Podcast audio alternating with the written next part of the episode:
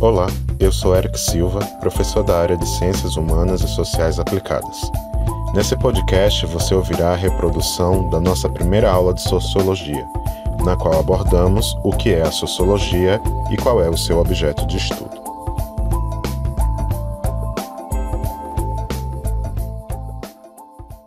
Vai trabalhar com sociologia e o primeiro tema que a gente vai trabalhar é o tema do capítulo 1, né? Esse capítulo que vocês estão vendo aí em rosa. As, so as ciências sociais nascem com a modernidade. Então é este capítulo que eu quero que vocês comecem a fazer a leitura durante o final de semana, né? É claro, é, claro, não vão tomar o final de semana todo só fazendo isso, mas eu quero que vocês comecem a dar uma, fazer uma leitura justamente, porque assim vai ficar mais fácil de vocês compreenderem do que é que eu estou falando ao longo das aulas. Então, o objetivo da nossa aula hoje é entender o que é a sociologia, o que é que ela estuda, né? E não se der tempo falar um pouco sobre a origem da sociologia. Mas eu acredito que só vai dar tempo de explicar o que é sociologia, porque a gente só tem uma aula e temos aí somente 31 minutos. É... Bem, então, o primeiro tópico que a gente vai ver é o que seria a sociologia, né? A sociologia, ela em vários lugares você vai ver ela, ela classificada como uma ciência humana.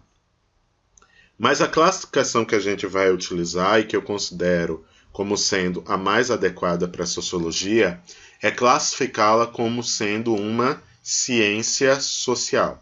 Inclusive, essa é a classificação que aparece no livro de vocês, classificando a sociologia como ciência social.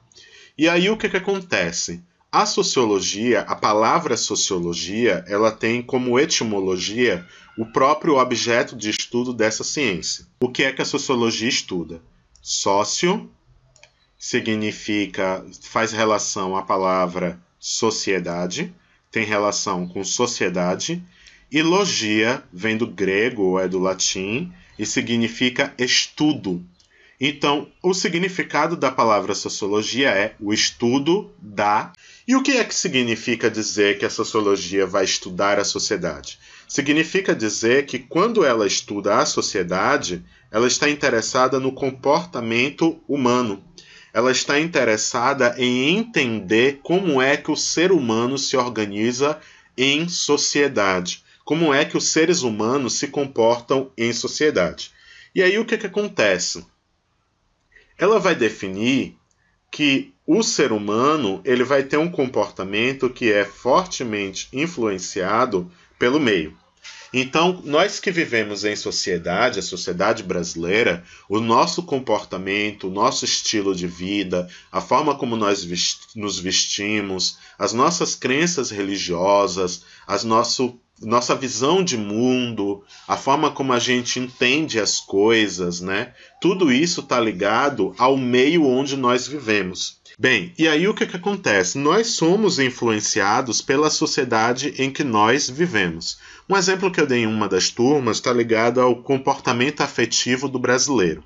O brasileiro ele tem uma mania muito grande de, de cumprimentar as pessoas, de se relacionar com as pessoas com muito contato físico, né? E aí, por exemplo, quando a gente encontra alguém, a gente aperta a mão, a gente é, bate o, o, os dedos, né? Fecha os dedos, o punho e bate um no outro, né? Abraça, beija. Então a gente tem toda um, uma forma de se cumprimentar, uma forma de se relacionar com as pessoas que é baseado em contato físico. Então, todo o comportamento do, da, dos, dos, é, dos brasileiros está muito ligado a essa questão de sermos espontâneos, de sermos muito ligados a contato físico. Isso significa que todo mundo é assim? Não, nem todo mundo é assim. Mas existe uma tendência de que a maioria dos brasileiros tem um comportamento dessa natureza. E por que isso? Porque ele está mergulhado dentro de uma sociedade que se comporta assim. Então, o comportamento humano em função do meio seria como a gente se comporta por estar influenciado, por estar mergulhado dentro de uma sociedade.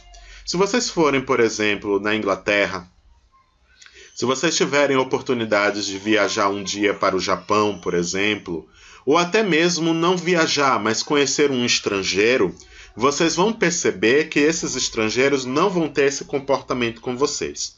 Por exemplo, se vocês andarem pelas ruas da, do, de Tóquio, capital do Japão, você não vai ver os casais andando de mãos dadas, os casais se abraçando em praça pública. Você não vai ver, até mesmo a forma como os japoneses se cumprimentam é uma forma em que eles evitam o contato físico.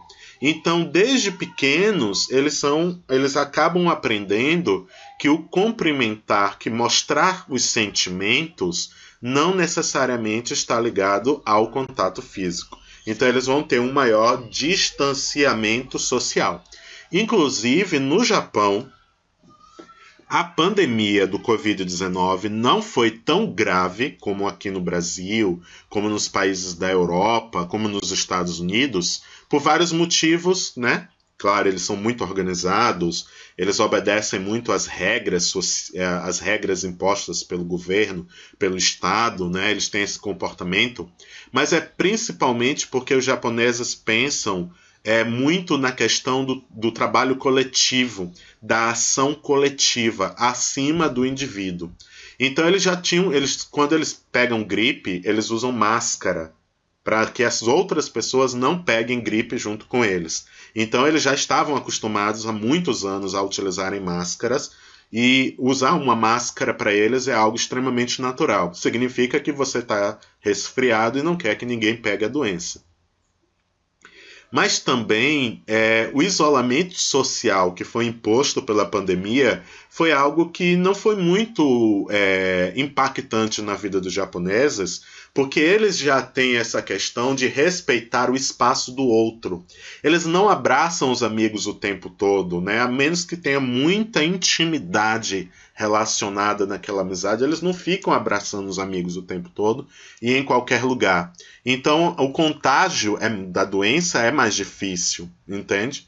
Então, para os japoneses foi muito mais fácil lidar com a Covid-19 do que com os brasileiros que estão o tempo todo se agarrando, o tempo todo se beijando, o tempo todo se abraçando, né? É, apertando a mão um do outro. Eu, eu sou zen budista e no budismo a gente costuma cumprimentar as pessoas com o ai, né? A gente junta as duas mãos, né, como se estivesse fazendo uma oração, e a gente cumprimenta as pessoas fazendo esse gesto. E aí o que, que acontece? É, é, um gesto que serve, inclusive, durante o período da pandemia, porque você não tem contato físico com as pessoas. Mas mesmo eu cumprimentando as pessoas dessa maneira, as pessoas já estendiam a mão para que eu batesse na mão, ou então o cotovelo para que batesse o cotovelo no cotovelo porque é uma questão do comportamento do brasileiro. E a gente aprende isso justamente por estar dentro dessa sociedade, de estar observando nossos pais, nossos irmãos, nossos primos, nossos avós, nossos amigos, né? Fazendo aquilo, a gente acaba seguindo o mesmo comportamento. Então, o comportamento humano, ele é em parte, não totalmente, mas em parte influenciado pelo meio social. Então a sociologia ela vai estudar como é que as pessoas se comportam em sociedade. Ela também vai trabalhar com a questão dos processos que interligam os indivíduos. Em sociedade, nós estamos ligados uns aos outros de diversas maneiras diferentes. Nós podemos estar interligados uns aos outros por conta, por exemplo, de instituições do qual nós fazemos partes. Por exemplo, todos nós aqui presentes nessa sala do Meet estamos interligados por conta da instituição escola, né? A escola, seja ela qual for, normal, Rubens, CETEPS, a escola ou até mesmo a universidade, elas são instituições sociais, são instituições que foram criadas pela sociedade e são mantidas pela sociedade e que têm uma função social. No caso, a função social da escola é transmitir e perpetuar o conhecimento produzido pela sociedade, o conhecimento humano. O que significa isso? Nós, como seres humanos, criamos vários conhecimentos o tempo todo, né? Criamos, por exemplo, maneiras de fazer agricultura, criamos é, maneiras de desenvolver tecnologias digitais, é, te, desenvolvemos conhecimentos do passado da nossa sociedade, que é a história, desenvolvemos conhecimentos ligados a cálculo, que é a matemática, né?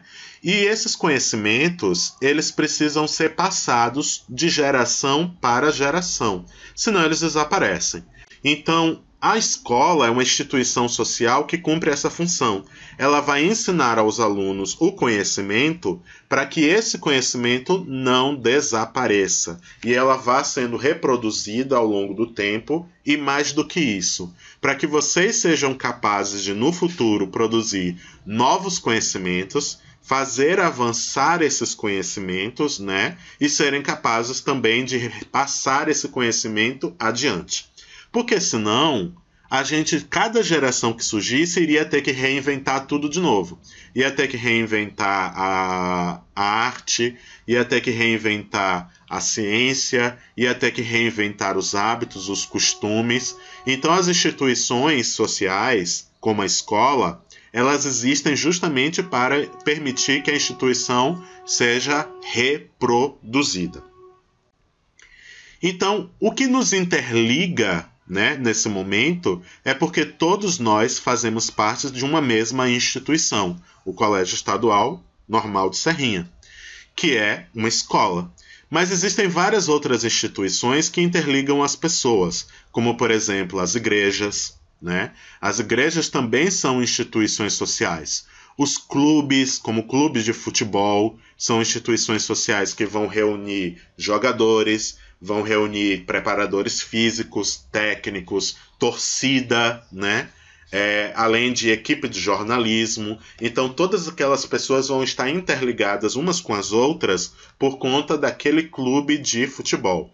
Então, associações como os clubes de futebol, como as associações de moradores, de, corpora de é, cooperativismo, os grupos, como por exemplo, grupos de redes sociais, como grupos de WhatsApp, grupos de amigos, né? Grupos de pessoas que fazem um esporte junto, como por exemplo, um grupo de um bairro que joga uma pelada no final de semana, né? Joga aquele famoso futebol do domingo.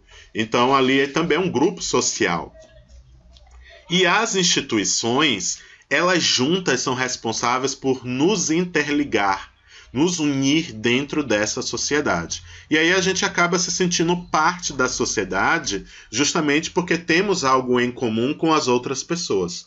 E podemos fazer parte de grupos diferentes, associações e instituições diferentes ao mesmo tempo.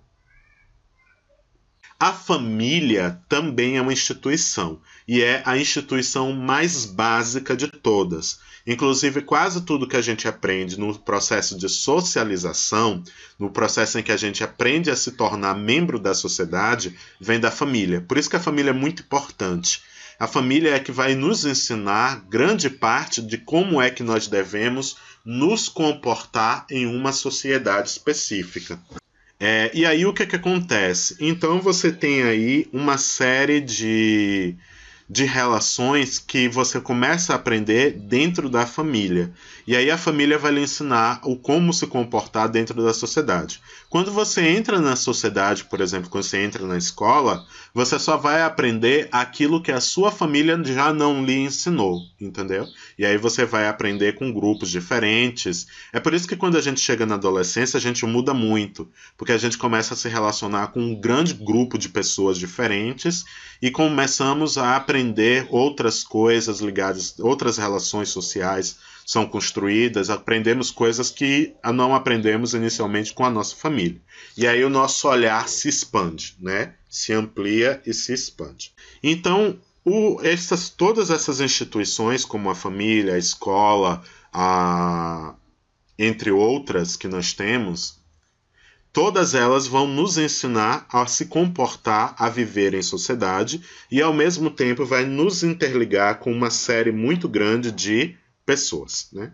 E aí o que, que acontece? É, Para a gente tentar, a, a sociologia ela vai tentar então explicar os chamados fenômenos sociais. Então, dentro da sociologia, ela vai tentar explicar todos os fenômenos que acontecem na sociedade. E o que é um fenômeno social? Um fenômeno social são os comportamentos, as ações, as situações que são observadas na sociedade e nos grupos sociais também. Ou seja, são fenômenos que acontecem na vida social e estão relacionados ao grupo ou então relacionados à sociedade, como por exemplo, o desemprego, a pobreza, o crescimento econômico, a moda, tudo isso são exemplos de fenômenos sociais. E aí eles ocorrem frequentemente na sociedade. O desemprego, por exemplo, você tem períodos em que o desemprego está alto, períodos em que o desemprego está baixo. E, além disso, eles podem ter efeitos positivos ou efeitos negativos. Então, os fenômenos sociais, em resumo, seriam todos esses comportamentos, ações e situações que acontecem na sociedade, que pode acontecer em vários momentos é, diferentes da história daquela sociedade. Então, fenômenos sociais podem desaparecer e reaparecer, ou ganhar força, perder força e voltar a ganhar força novamente, né?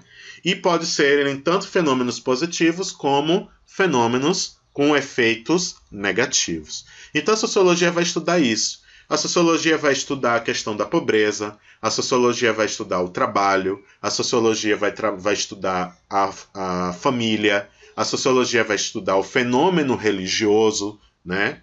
Todos a cidadania, as relações de poder, as relações entre os indivíduos na sociedade civil e o Estado. Então, todas essas, essas situações, fenômenos, são estudados pela sociologia. Né? E aí, um dos critérios para a gente definir que algo é um fenômeno social, é um fato social, é que seja algo comum às várias sociedades como é o caso, por exemplo, da família. A família está presente em todas as sociedades. A pobreza está presente em todas as sociedades. A moda, o desemprego, o crescimento econômico, né, ou então o contrário, o decrescimento econômico, são fenômenos que acontecem em todas as sociedades. Então precisa ser algo geral, né? Tem que ter uma generalidade, acontecer em várias sociedades e acontecer em várias situações dentro de uma mesma sociedade. Então, além disso, a sociologia também vai analisar as relações de interdependência. Isso significa dizer que dentro da sociedade, tudo que nós fazemos está ligado à atividade de outras pessoas. Como, por exemplo, eu dei muito exemplo do pão. Quando a gente compra um pão, o pão pode ter sido feito pelo padeiro, mas existe centenas de outras pessoas ligadas à produção daquele pão, né? O padeiro fez o pão, mas ele precisou para isso da principal matéria-prima que foi a farinha. A farinha chegou na padaria porque foi transportada por um caminhoneiro. Esse caminhoneiro transportou a farinha de uma fábrica. Foi a fábrica que transformou o grão de trigo em farinha de trigo. E foi necessário várias pessoas para manipular as máquinas, né, para fazer essa moer, é, moer a farinha, processar a farinha, é, enriquecer a farinha com outros elementos, né, como ácido fórmico, é, e depois transmitir ou embalar, desculpe, e depois embalar essa farinha para que ela fosse comercializada posteriormente. Mas não foi os funcionários da fábrica que produziram trigo. O trigo foi produzido por um, um agricultor em alguma fazenda na, no sul do país ou então na Argentina, que é um dos principais fornecedores de trigo para o Brasil. Então, o produtor argentino produziu o trigo, plantou o trigo em sua fazenda, colheu esse trigo, em, em, é, ensacou esse trigo e, foi, e o trigo foi transportado para a fábrica por algum caminhoneiro. Mas também não foi o agricultor que produziu as sementes do trigo. Ele comprou essas sementes prontas, que foram modificadas e produzidas por uma empresa responsável pelo, pelo fornecimento de sementes de trigo. Então o que a gente observa é que um mísero pão que a gente compra na padaria, que está caro para chuchu, é, apesar que chuchu é mais barato que pão, é, o simples pão que a gente compra e ele mostra uma grande rede de interdependência que existe entre todos esses indivíduos.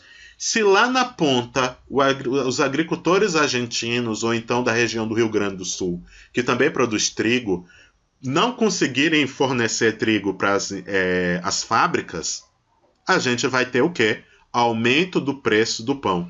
Ou até mesmo a escassez de pão na padaria. Vai começar a faltar pão na padaria. E aí, você também que trabalhou para conseguir seu dinheiro para poder comprar o pão, também muitas outras pessoas estão interligadas ao seu trabalho, né? Dependem daquilo que você faz, daquilo que você produz para realizar as atividades diárias deles também. Então a gente está interligado dentro da sociedade. E essa interligação é interdependente. Um depende do outro, né? E aí, o que, além desse processo de interdependência, por fim, a sociologia também tenta compreender as diferentes sociedades e diferentes culturas, porque cada sociedade, cada cultura vai ter um comportamento diferenciado. Então, a sociologia ela vai estudar esses vários comportamentos. E aí eu dei um exemplo em outras turmas de uma tribo africana chamada de Maasai. Eles moram, eles, eles são nômades, eles vivem migrando, eles são pastores, criam gado. E aí eles vão migrando de uma região para outra e levam o gado consigo. Eu esqueci, acho que é Tanzânia e Quênia. É, Tanzânia e Quênia, os principais países onde a gente encontra os maçais. E aí os maçais, eles como vivem principalmente do gado e por serem nômades, eles quase não fazem agricultura, eles dependem muito da sobrevivência do gado para a própria sobrevivência deles. E aí, por exemplo, matar um boi é um prejuízo muito grande para a tribo, porque significa, por exemplo, que você perdeu um reprodutor que poderia fecundar as fêmeas e gerar novos bezerros. E matar uma vaca significava que, significa que você perde o seu fornecimento de leite, né? E também um animal que poderia ter bezerros. Então eles só matam os bois e as vacas quando eles já estão perto da morte mesmo, quando eles já estão velhos, já não se reproduzem mais, já não produzem mais leite, é que eles sacrificam o animal e se alimentam da carne. Mas na maior parte do tempo, eles têm que se alimentar do animal sem matar o animal. E como é que eles fazem isso? Eles bebem o sangue do animal. Eles fazem uma pequena perfuração no pescoço do boi ou no pescoço da vaca com uma tigela, eles recolhem uma certa quantidade de sangue, que eles sabem que o animal vai ficar anêmico, mas não vai morrer.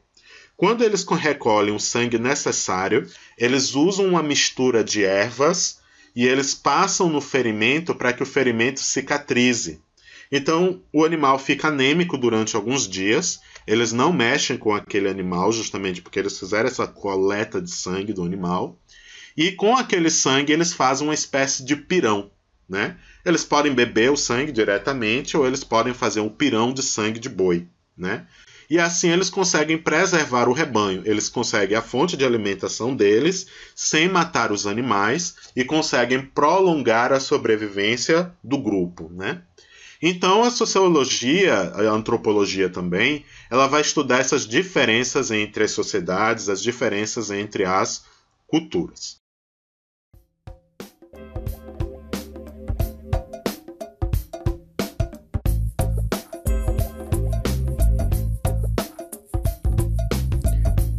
O podcast de hoje acaba aqui. Você também pode assistir esta aula pelo nosso canal no YouTube, o Geografia Mundi.